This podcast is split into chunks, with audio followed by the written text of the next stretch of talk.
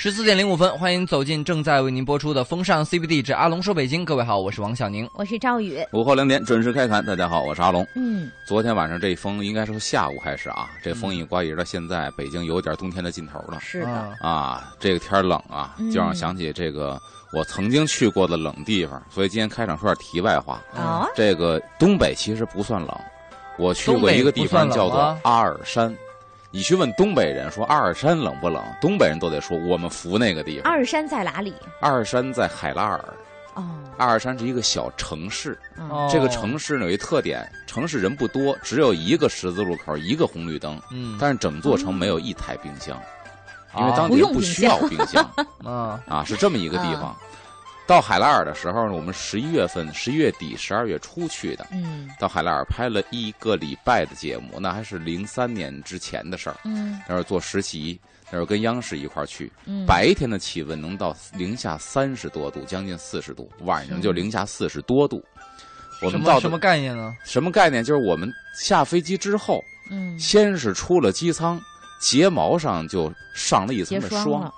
眼睫毛上一层霜，嗯，然后呢，人家接机的那个对方的旅游局接待嘛，我们是旅游节目，对方接待的时候呢，都非常严肃的绷着个脸。我们说，哎呀，第一印象，阿尔山人太不善良，太不友好了，嗯，绷着个大驴脸。然后呢，把我们给接上车，这个车拉着我们到宾馆，大概过了也有十多分钟，然后对方接待人员呢，这脸化开了。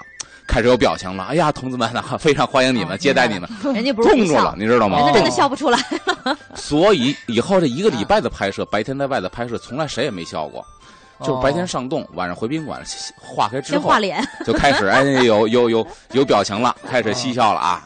白天是没有表情的。然后呢，出门这么恐怖。呃，第一天说出门咱们拍摄去吧。我说那作为出镜记者，得穿的北京话呲儿啪的，得得帅点啊，对吧？从宾馆出来到那个车，也就是五十米的距离，走到三十米。导演，我回去换衣服去吧，我不呲儿啪了。但你说好不行，这穿的跟个狗熊似的。出来，出来之后呢，啪，先带你们去原始森林，兴许还能拍着熊。嗯，当地人还拿着猎枪，但是这猎枪呢是防身用，他肯定不是打熊。嗯，麻醉枪，就当地人拿着说这边让熊袭击了，因为林里真有熊。嗯，拍着拍着，一看，哎呦，有熊的脚印说咱就别往前走了，咱撤吧。别招着，尤其这个时候，熊它没有粮食，很容易袭击人。啊，往回撤，撤到一半的时候，说咱换一地儿拍拍，拍拍这个什么雪景拍着拍着，我就跟导演说：“我说有点内急，上个厕所。我说那片林子里边有小公厕，我说去那儿就行。我刚走两步，当地陪同的旅游局的把我拉住了。你是小便还是大号？我说怎么了？你要大号，我们宁肯啊开车给你送回去。”不就四十分钟吗？给你送回去。小号呢，你凑合去一下。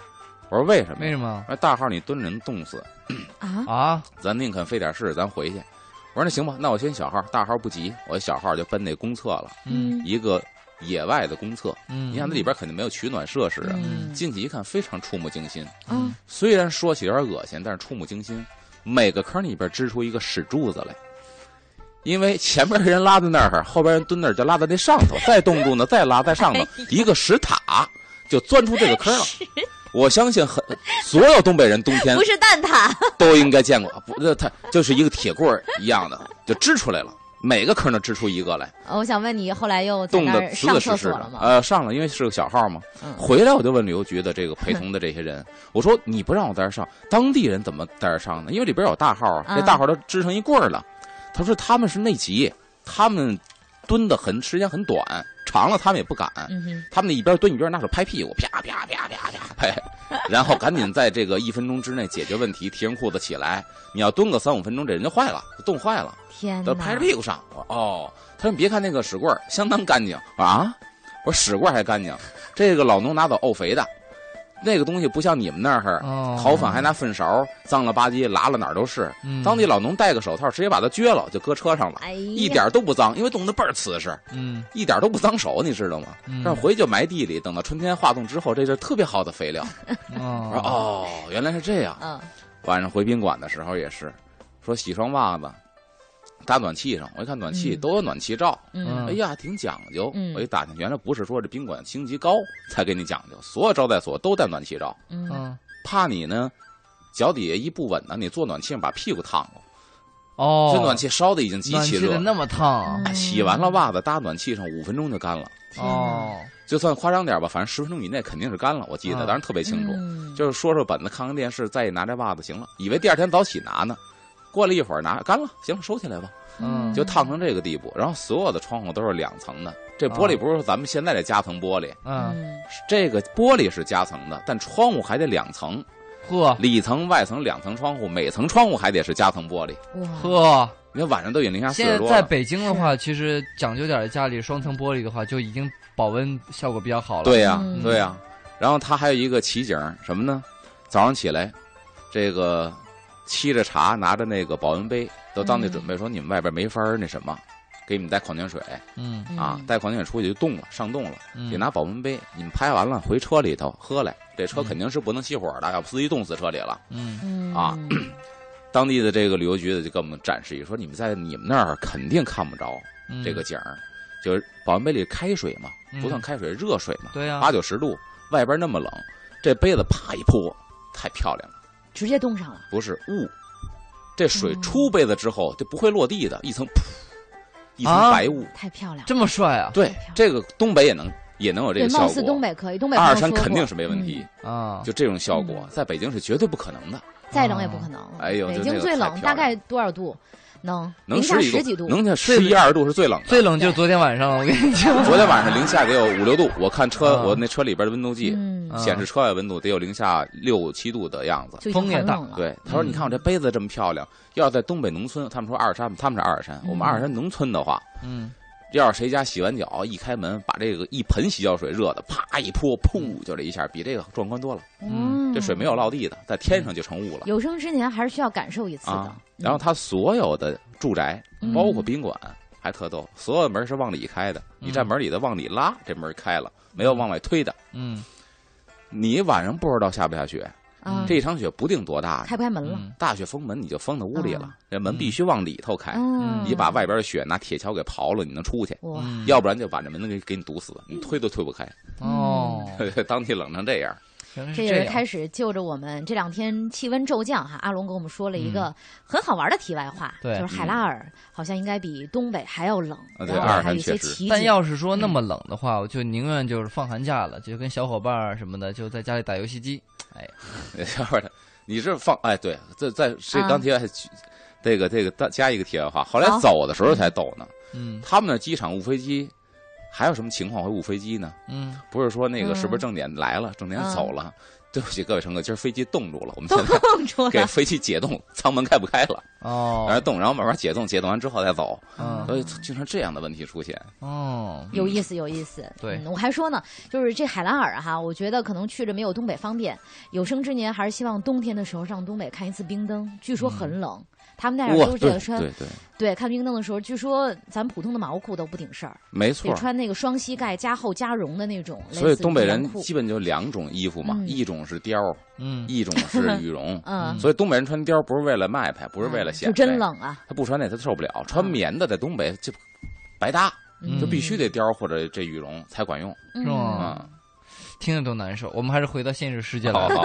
我们今天和和大家要聊到的就是我刚才说到的小伙伴。对，咱们今天聊聊发小这个话题。好，然后呢，让赵宇说说咱的互动方式，大家都说说你跟你的发小。嗯，好嘞，我们可以在微信平台上跟我们一起互动，说说您的发小小时候的故事。微信公众账号搜“都市之声”，添加好友，文字留言就可以了。对，先让阿龙给我们大家解释一下，就什么是发小？发小呢，应该是这样，有人说呢是父一辈子一辈的交情，也可以叫发小。如果从我们这一辈开始。也这个从小认识，然后呢，伴随我们人生相当长一段时间，一直到成年的这种朋友，也叫发小。嗯，这个发小呢，基本它起源是京津地区，嗯，也叫发孩儿。当然，现在这个概念基本上已经普，就是覆盖了华北地区。嗯，都说这个从小认识的朋友叫发小了，嗯，是这么一概念。啊，然后咱第一时段刚才扯的前篇不少，咱们的第二时段开始正式进入主题，也希望大家踊跃发这个信息，说说您跟结果我们的听友们的兴趣被勾起来，有个听友叫江都在说东北，我是东北人，在听你们说夸张的东北事儿，带劲。我说的这是实话吧？因为确实我去过。嗯，对，我们先看看时间的近一段交通服务站，一会儿回来接着聊。对。您现在收听到的是《风尚 CBD 之阿龙说北京》，各位好，我是王小宁，我是赵宇，大家好，我是阿龙。咱们第二说人正是说这个北京的这个发小的故事。哎，你这个头起的呀，把我们听众都给拽的鼻哪冷了。泥土我就开始。嘎嘎林说，海南人听说冷成那样，真长知识。然后泥土他说，嗯，还有个地儿哦，霍林河也在内蒙，更冷，白毛风，让你知道什么叫刺骨的冷。嗯，哦，这个白毛风啊，在东北还有一个专业名词叫烟儿炮。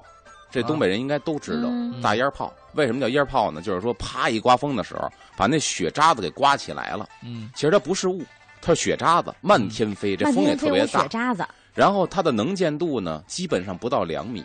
嗯，也就是说，东北人会告诉你，今儿刮大风要起烟炮的话，千万别进林子。就你，即便你是当地人，你迷失在林子里就冻死了。所以刮烟炮在林子里冻死人是常有的事儿。哇，这么厉害啊！他会天气预报预报出来吗？这基本都是东北林区，要在东北插队过的，像我们父辈那帮人都听说过这个事情，也肯定遇到过这种事儿，是吧？那时候身上带个指南针会不会有？没有用，大烟炮一刮，首先说风一刮，你体表热量散失就比平常要快，再加上你慌张再恐惧，你又找不着地方，很容易冻死在森林里了。哦，嗯。好恐怖的说，没有经历过。不过今天我们要互动这个话题呢，不是这些。我带歪了。听众朋友们，再次说一下啊，刚才我们是借着今天骤降气温，嗯，阿龙给我们说了说这个海拉尔也是一些极端冷的情况下的出现的一些奇景。然后，但是我们今天说的话题呢是发小。要不咱俩掺和着说。对，那个有意思，也可以啊。对，然后如果发小你有什么故事想跟我们分享的话，我们是欢迎的。嗯。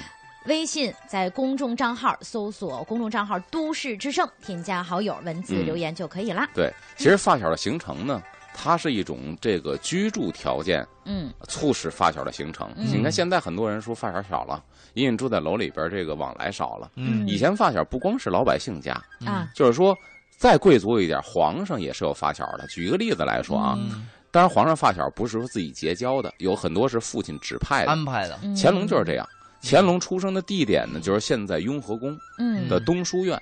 当然，现在东书院已经没有了嘛，就是雍和宫的主体建筑还在。他出生在东书院，出生后不久呢，他一直住在雍和宫里。他的父亲就是雍正皇帝，雍正皇帝给乾隆皇帝指派的发小就是张家活佛。啊，为什么呢？首先希望他跟张家活佛呢去学一些这个宗教上的知识。但是这个时候，张家活佛跟乾隆差不多都是十来岁的孩子，你说能教他什么呢？其实也不见得能教多少。所以这里边有一个深层的含义，就是他希望两个人从小结成这样的好朋友，长大之后张家活佛可以在宗教上予以这个内蒙古或者西藏的统治，有利于乾隆统治他的朝这个王朝。所以你看父亲精心的安排。让张家活佛跟乾隆成为了发小，嗯啊，就是皇帝也有发小。原来一切都是被安排的。但我们的发小就没有那么多功利的心在里边了。我们发小很多都是这个自己相识的。嗯，像我们原来都是一个院里的，对，从小一块玩。其实我们结这个结识发小，基本上从学前班这个年龄开始差不多，因为两三岁、三四岁基本不会。家长也不会放心你一个人出去玩儿，都是家长带着你。一到学前班了，说五岁、五岁半上学前班，六岁上小学了，可能胡同里边你就比较自由了，不能去远地儿，但胡同里玩是可以的。所以我的第一个发小呢，结识的地点是北京一个非常有特色的地方，哪里？公共厕所。你只有去公共厕所的时候，长时间的交流，才有机会与别人长时间的见面，嗯，对吧？因为那个时候家长也不允许你在胡同里野，你也没有小朋友，你也不知道该野什么玩什么，那就每天在院里玩。院里玩院里的小伙伴，难道不是你的第一个发小吗？院里很多人是没有孩子的，就是我出生的时候，所以院里那帮孩子都是我的弟弟妹妹。那我看来挺幸福的，我们一个院大概有三四个小伙伴都我这么大。哦，所以我们院里很多小伙伴都是我是我基本上小学他们才出生，啊，这就不算是发小了。嗯，那你到到你这断代了啊？但是呢，胡同里有很多跟我是一个年龄的，对吧？我们在蹲坑的时候，那听感觉听你这么说，管的还挺严的。那不是管得严，因为岁数小嘛，嗯，所以怕你出去玩出点事儿嘛。而且那时候经常传闻嘛，这个胡同里有拍花子的，哎，对，小孩一定不能出去。叫什么叫叫叫花子是要饭的，拍花子，我们叫叫花子，不不可能，不可能，拍花子，拍花子，叫花子是要饭的，就拍花子，拍花子啊。就这个人他配一种神秘的药水或者药粉，嗯，看见小孩了，啪一拍你脑门子或者一拍你肩膀，噗这一下，嗯，这药就挥发了啊。当然记住啊，这是传说，这药就挥发了。然后你看。旁边都是水，中间只有一条道。后边是狼，前面是虎，你只能沿着道走，你都不敢往别人走，嗯，然后就被他给拐着走了。嗯，所有家长都这么说。前两天我采访谁呢？采访王千祥先生，就跟李宗盛说相声。王千祥先生，他说我小时候，我爸爸就给我这么讲。我说王先生，我跟您说，几十年了，几十年了，这传说没变过。为什么？我爸骗我也是这么骗的。现在他爸骗他也这么骗。你想想，那会儿还投解放呢，就这么骗他。这就是拍花子，所以不让出去玩。我们发小是厕所里结识的，然后结识完之后就开始，啊，一系列这个我们不是一个学校的，嗯啊，但是也都是附近的呗。对，放学之后就开始在一起玩耍，慢慢这个发小群体就开始壮大了。嗯，他再去认识别的发小，嗯啊，他在他在他独自蹲坑的时候认识了别的发小，蹲坑。我在我独自蹲坑的时候又 认识了别的发小。你们这是葡萄架是吗？你们是蹲坑大联盟啊？还 真是这样，所以。大家也不妨说说，你第一个发小，你还记得是怎么认识的吗？哦，哎，我有宁来说说吧。我有我，但是我这个就比较幸运哈，在也是在家长授意和安排之下，就是也是有意识的安排的。就是他跟乾隆是一样的。对对对，是一个路数。因为当时什么，他是一个单位，嗯，他是盖了一个就大的家属院，一栋楼，嗯，有好几个单元门。那么就是这一一栋楼至少得住个五十户吧，对吧？五十户左右，嗯，然后六层楼嘛，你想算的可以算得出来的，嗯，呃，然后呢，那个时候呢，因为是同一批的比较多，所以说大部分都同样的一个时期有孩子的，那关系比较好的，比如说就是工作上比较走得近的，然后父父亲那辈儿，然后呢就家里比较要好，要好的话经常串门，所以说从开穿那个开裆裤，比如说。两三岁吧，嗯，就在一起了。可能那时候也不知道玩，就反正到了那就放在一块儿，就在床床上爬，就这么有两两三个这个发小，一直到长大，天天上学不不同年级，但是也等着你。嗯，我是比较磨蹭那个，早上等我起床上学，就这么着一直到十岁。后但后来我又迁徙到别的城市了，所以说这个发小就是就生涯就告一个段落，就没有再联系。后来对，但是到了南方以后呢，就阿龙说的第一点特别重要，地域性。嗯，就比如说，同样是呃到了南方以后，那时候已经到了少年时期了，还是说上学，嗯，那么发小是怎么来的？骑自行车，一一块儿回家，骑自行车那条道顺，嗯，家又在那一片儿的，嗯，就变成了发小，一直到今天关系都很好，嗯。嗯，就这样。就发现小时候的朋友，不管呃我们的认识发小的方式和时间有什么不同，但是发小的感情确实都很深，尤其哪怕今天想起来，都觉得那一片情是最真的。嗯嗯嗯，可能就是因为那个时候最单纯吧，没有任何其他的利益。咱看看听众有没有什么跟发小有意思的。我们稍后来看一下。好好好，王宁微信啊，微信，王宁讲讲你跟你发小特别那个。有有意思的事儿还记得？哎呦，太多了！我跟你说，我跟我们发小那简直了，就是，嗯，有一次是那高中的时候了，就是我觉得人这一辈子一定要就是说，呃，在跟发小谈场恋爱，不是是是你在在就当时那个年纪哈，要有所突破。你比如说，如果是我们这个现在这个年纪，我约上我的发小，我说我们今年年假一块儿休，出去什么海岛游，多花点钱，能玩开心一点哈，不足为奇。但是我高中毕业的时候，那一年就就是我放开了嘛，我考上大学了，怕什么呀？回老家，然后家里面给的钱，说你你大一上学什么得用，要不我看交点学费，拿手上拿一张卡，几千块钱啊，那不得了。然后发小呢，两个发小比我矮一年级，都在那个一个复读呢，一个跟上高三也是就补课呢。然后放暑假怎么着呢？趁着家长不在，我们仨就是我忽悠忽悠他，然后走走走走走走，我们去玩。然后什么带上东西，刚开始说我下午还要补课补英语呢，另外一个说我还要去我奶奶那儿呢，下午还要去一个礼拜才行呢。我说我这放假了，我我带你们走。啊，一个被我说动了，到回家收拾了个收拾背了个包，拿了几件衣服。另外一个说我下午还要补课呢。到我们临走临头走的时候，另外一个哥们说等一下，进屋。拿了把钥匙，兜里一摸，兜里三块六，跟上我就走了。然后我们从那个兰州市区打车，先去那个长途客运站，我们要往那个呃，就是甘南草原、甘南拉卜楞寺、桑科草原那边去。然后就坐到长途客车站，三个小孩儿你想，就我最大啊，带着他们。然后到了那儿以后，发现长途客车没有了，没有了怎么办呢？然后那个出租车回去的路上呢，本来都要回了。回去的路上，那个司机说：“其实有很多从下河那个小城，就是大概是离拉布伦斯很近的那个小城，说，呃，来的这个出租车，他回头可以带上你们，你可以包他们的车。哎，走说着说着走的路上就拦了一辆出租车，他叫帮我们叫停，谈好了价格，我特别清楚记得二百四走，从早上开到晚上一路上，就我一个人有手机，给我们的一个大哥哥，就是那个大哥比我们大好多岁，大概有七八岁左右，上班也早，跟我们各三家的父母都熟，给他发了个短信说，哥，我们。已经前往出发前往这个桑科草原、甘南草原误误挂，然后见字如面，请通通知各方家长，明天再联系。啪，手机一关机，一路上火腿肠、花生、瓜子什么的，然后那个司机开的车，然后放的那个刀郎的歌曲，然后就从早上一路开到晚上才到地儿，然后那个看着晚上我们就三个小伙伴看着那个外面那个旷野，那个奔跑的山脉，哎呦那个劲儿，就感觉。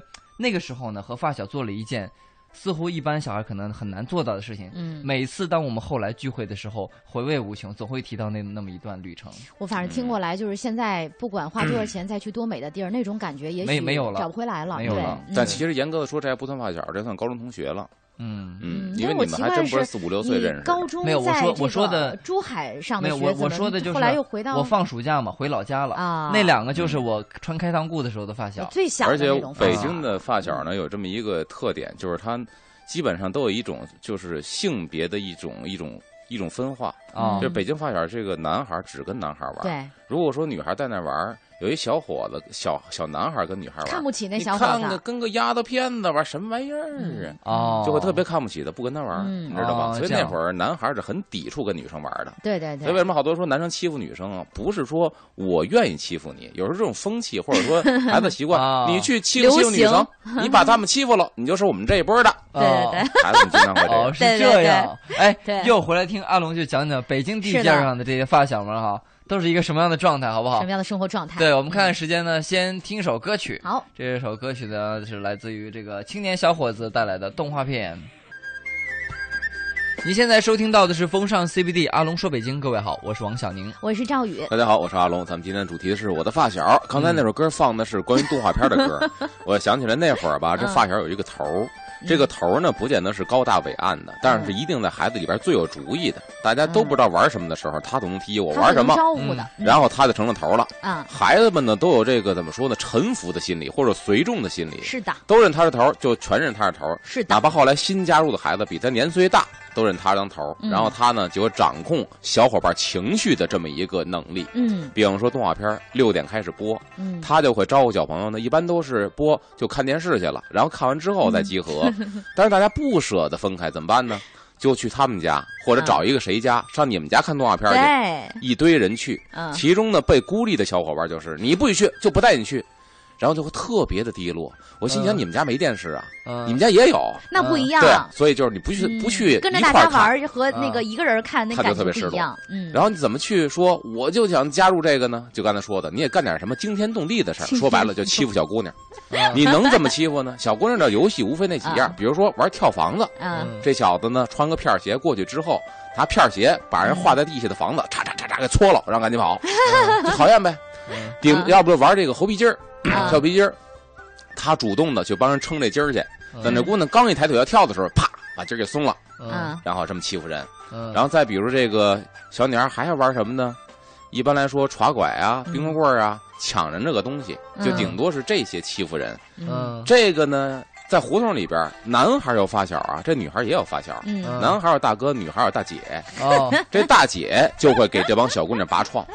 你怎么能欺负我的小姐妹呢？对他过去找那帮男男的去。对，但是呢，他也不会跟男的动手，因为打是打不过，我们也不提倡武力，都是一胡同的嘛，伤了谁都不好。嗯，我就记得特别清楚，就这个大姐，大姐大，也就是小学，她就一定会穿穿小花裙子，穿一个白球鞋。嗯，比如王宁你欺负我们人了，啪往你面前就特别理直气壮，下巴颏点着你，双手一叉腰那个劲儿，啪一扬头，嗯，说话还特别给劲。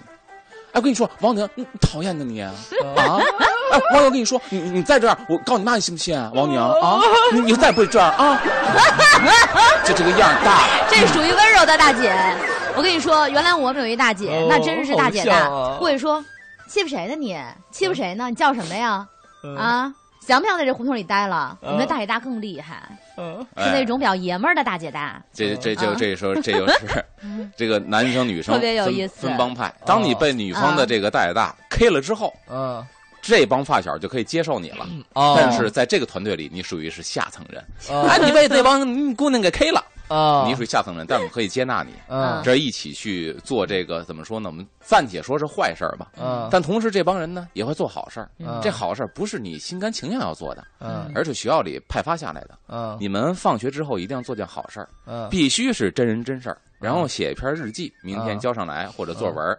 底下给我点名了，你们在哪号院帮着谁做的好事儿？骗我不行。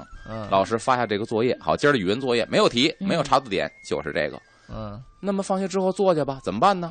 就是平平时经常被我们欺负的孤老户那老头今天特别惊诧的看到 这帮小子又来了，他们要干嘛？嗯，但是今天呢？帮他做好事儿啊！老头儿觉得不适应，这是为什么？平时要偷我白菜，又拿炮仗炸我蜂窝煤，要弄我劈柴。今儿怎么过来办好事儿来了？嗯然后我们还会特别特别的认真的，嗯给老头家这个去那个那个扫屋子，那个去扫院子，这个去擦桌子擦板凳。老头一个人，你看那会儿孤老户或者五保户啊，都是一个人，或老头儿或老太太，屋里是极其脏乱差，光线很昏暗的。嗯，老头儿很莫名其妙的看着那儿做。嗯，但是做完之后呢，也没有什么感谢之言溢于言表，就是很淡淡的，你看啊，好，谢谢你们，谢谢你们。哎，这这个小孩儿回去之后你要交差，写一篇作文，如何如何。嗯，然后记得还有一次特别二，这北京孩子这个二啊，可能是一个共性。嗯，看见老太太推了一车。这小推车呢，就是以前可以，可以可以放孙子，同时可以放白菜。对，小小板儿，小板儿一高俩低，可以放孙子。嗯，仨板我就在那小车里待过，老太太推着我，等我妈下班。对，小竹车。嗯，这老太太呢，就是推着这车里啊，没有几颗白菜。嗯，老太太一人可能是吃不了那么多。从菜站回家，从胡同上走，推着小车，嘎悠嘎悠嘎悠。那车呀，因为它竹车嘛，嗯，它它它跑偏。哎，一般要劲儿大的话呢，他往左偏，你右手摁着点老太太没劲儿啊，她摁不住这车，这车就跑偏，偏偏偏到马路当间了。然后老太太把车头再搬回来，再推，偏偏偏，然后再推，很费劲。我们帮小伙伴说，咱得帮帮老太太，多可怜呢。这什么时候到家呀？老太太可能心想，千万别过来，这帮小子用不着你们帮。哗，就给老太太围上了，包围了。奶奶，我们那个什么什么小学的，然后还得特别。特别 挤挤班？呃，对，几几班还特别那个在意的，把自己红领巾给老太太给晾一下。老太太，我们有红领巾的，就告诉我我是好人，我是好人。啊，老太太，好吧，你们干嘛？我看您车老偏呐，那不来。你们要干嘛？你们要干嘛？开始掰老太太轱辘，走螺丝，说能不能修啊？修半天还是跑偏。我记得特清楚，一个一个特更更更二的一个我们一哥们儿上来就说：“哎，这么着吧。”他懂得配重，你说这小子刚上小学懂得配重，他往左边偏。咱右边给加配重，他就不偏了。嗯，拿俩板砖搁老太太车上了，搁到右边了。然后呱唧呱唧，搁完之后呢，还有点偏，再搁两块，搁四块板砖。搁完四块板砖往右偏，没关系，左边再加两块板砖，左边再加两块，给老太太累的，半车白菜，半车板砖。你说这做好事做坏事啊？那时候就是犯二犯的可爱。嗯，真的是回忆起了好多小时候我的画面，包括你知道我们女生一起玩啊，发小在屋里那时候看包。青天，你记得吗？嗯嗯，那时候看包青天，展昭是我们都特别喜欢那个男主角，嗯，何家劲。然后呢，在那个时候，刚开始的那个演员表的字幕出的特别快，嗯，嗖嗖嗖嗖特别快。然后我们都所有女生都喜欢这个何家劲，不知道他叫什么，只知道展昭。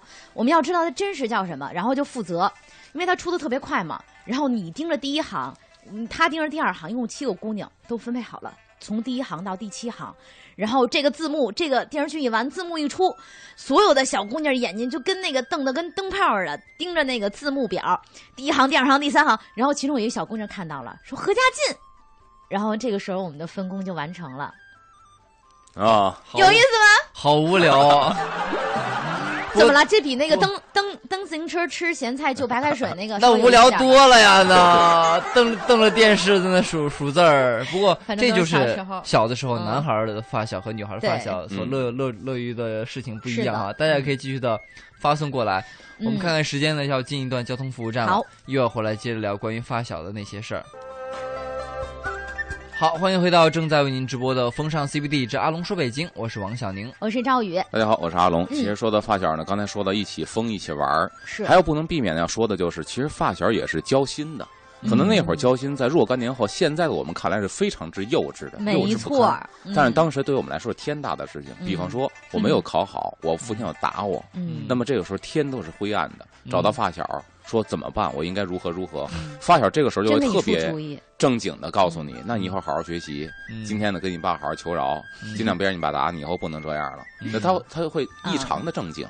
再比方说，当你情窦初开的时候，咱不是鼓励早恋，但是谁都有过这种心态或者情感经历，也会很认真的跟发小探讨这些事情，绝对不敢告诉老师跟家长。是的，可能在一个晚饭之后，在一个深夜的胡同里，一直彻夜到彻夜谈到很晚，坐在胡同根儿底下，然后说这女生如何如何的好，他也会帮你分析如何如何。嗯，你想这是发小给你的一些。阿龙把那个就是那个那个路灯的灯泡啊都弹崩了好几个。哦，我们干过这个事儿，为此接到过街道的批评，那属于破坏公共财物。当然，缺但是缺德干过这个事儿啊。然后一直到我们发小慢慢的长大，长大之后其实还要面临的一个很严酷的问题。现在很多人没有发小，为什么呢？就是我们这个八零后，发小失散，就是面临着。当时北京城的这种日新月异的变化，嗯，随之而来的拆迁，嗯，造成了我们发小的离别，嗯，可能每个人都会记得当天那个情景。比方说，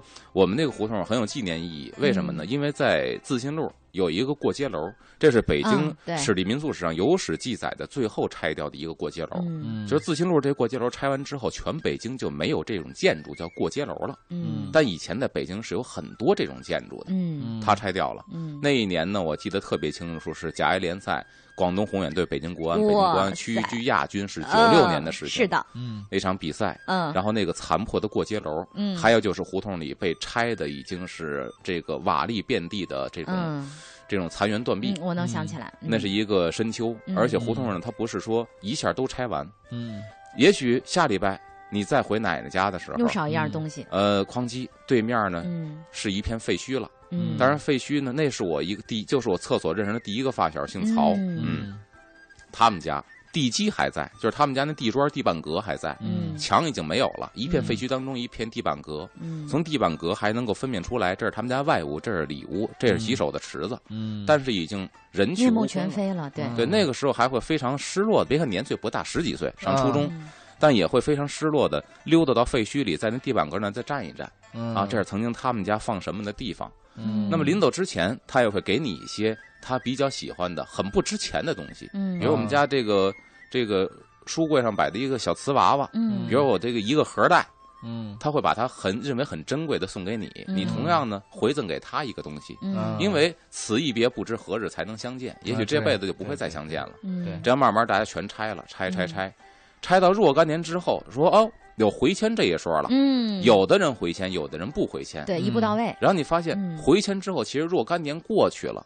发小的感情虽然没有淡，但是这种感觉已经不是当年那个感觉了。对，我们也非常明确的承认这一点。说我们说，如果咱们从小一下混到咱们现在，也许对咱们是一个非常大的坏事。因为我们的叔叔这一辈很多是一块胡同里混大的啊，那真的是没有什么职业，天天在一块混。嗯，所以发小之间会说，也许咱们这样的话，跟跟他们跟上一辈又一样了。嗯，就因为咱们分开了，说有差别是好事咱们没有联系了，各奔东西，然后开始奔自己的学业事业，再相聚，感觉也许不对了，但是对咱们人生是好的。嗯，还有一个就是很多人在想，发小这么多年不见了，我们要不要搞一个什么发小聚会，再重来那种感觉？哎，我聚过，真的不一样了。所以我觉得，嗯，你对别人的尊重是什么？对别人的尊重是一种善意、平等、互换位置思考的尊重。嗯，你发现只要。团聚会的都是混得好的，以各种理由推脱不去的都是混得不好的，所以我觉得就是说，人在不同的时期发展有不同的高度，这是允许的。如果每一个人发展都是一个高度的话，这世界都乱了。是的。所以说呢，职业有这个挣得多、挣得少，但是没有什么贫贱之分。可是又一个真实的问题存在这儿，不是一个高度的人。基本上不会有对话，嗯，就好像聊到一起。天文学上一个简单的常识：两个不同高度的云彩碰不到一起，哪会来雨呢？嗯，能够生成雨的都是两个平等的云彩碰在一起生成了雨。嗯，所以说那个时候你们无法交流，你们交流的只是你们六七岁到十几岁这段时间，所以有的只是回忆。那么这段回忆，有的时候说为什么说庄子里边说，与其相濡以沫，不如相忘于江湖。其实这不是没有人情味儿，因为有的时候如果你见了，把你前十几年的美好全都破坏了。那如果不见的话，也许到老到死还保留了那个回忆，都是那个回忆。对，就比如说，我记得曾经你刚才阿龙说那个，就是 要发小是要交心的，嗯，特逗。呃，后来这个发小就没有再见过了，但我清楚的记得，我都快走了那那一两年吧，有个发小，他呢从小这个会打打车轮、翻筋斗，就身体条件比较好，会武术，练过武术，嗯，没有人敢惹他。然后呢，就是后来我们两个就是强强联盟嘛，我们就就就两个人就基本上就是罩住了，就没有人再敢欺负我们了。然后每天我们就回去就拿着棍儿，他特别喜欢拿棍儿，在那舞那个像孙悟空一样的舞棍儿。后来我要临走了。他说：“我这有两块玉佩，嗯，那就也不叫玉佩，就雕着龙的两个金属把剑嘛，嗯，上面有点玉，还是怎么着？他说你一块我一块以后长大了我们再相认。然后这个东西呢，现在还在我家呢，但是确实后来就就联系就非常非常少了，嗯嗯。”因为可能有时候再联系，也真的没有什么共同语言了。确实是。是开，如果再联系，可能是开始破坏美好的。对，就现在我拿起这个东西来看，我说：“哎呀，当年那个小伙伴还跟我说哈，这是就他一块我一块，是吧？将来长大以后再相认。”但是认识再回去再看的话呢，可能就不是这个感觉。嗯，反正有一种感觉就是相见不如怀念嘛。今天也是做了一期能引起我们各种共鸣的发小的故事，留下最后一首歌吧，《朋友一生一起走》。老周周华健，请出来结束今天的风尚 CBD。稍后请出郝迪跟卫东带来今天的漫步新街口。明儿见，拜拜，拜拜。